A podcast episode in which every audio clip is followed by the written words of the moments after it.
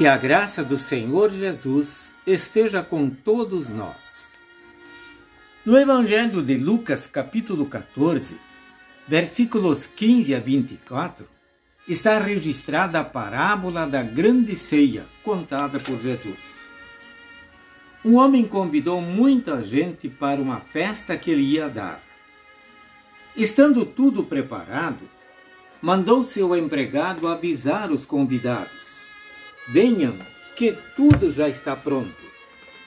Mas eles, um por um, começaram a dar desculpas.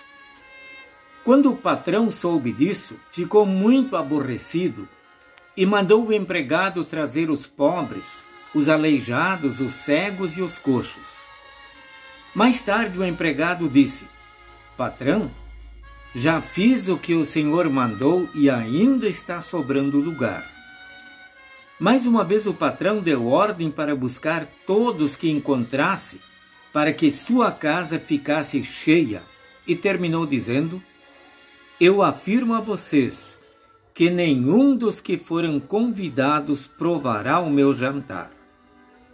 Caros amigos, este banquete oferecido às pessoas é a graça de Deus, o perdão dos pecados, todo o seu amor através da palavra e dos sacramentos. Estas dádivas são chamadas de comida e bebida espiritual e oferecidas a todas as pessoas. E todos necessitam destes alimentos. Tudo é oferecido gratuitamente.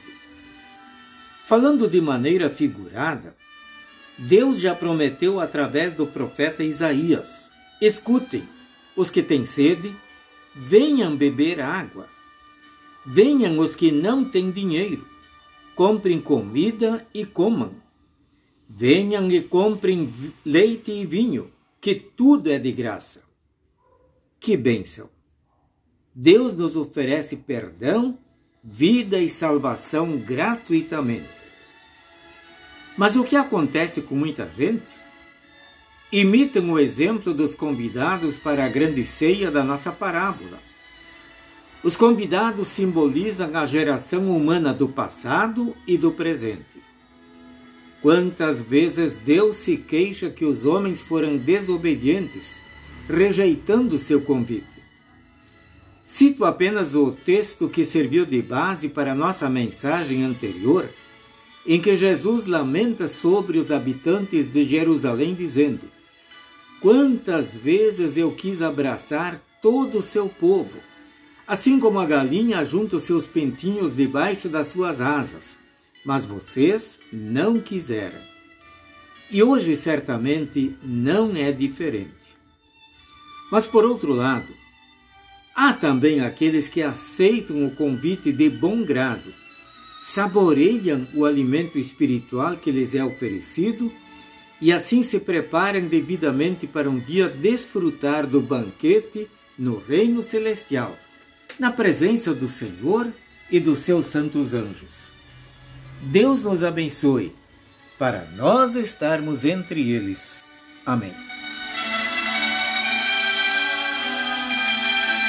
Oremos, bondoso Deus, obrigado pelo alimento espiritual que nos é oferecido Ajuda-nos a fazermos uso deste alimento para a preservação e o fortalecimento de nossa fé.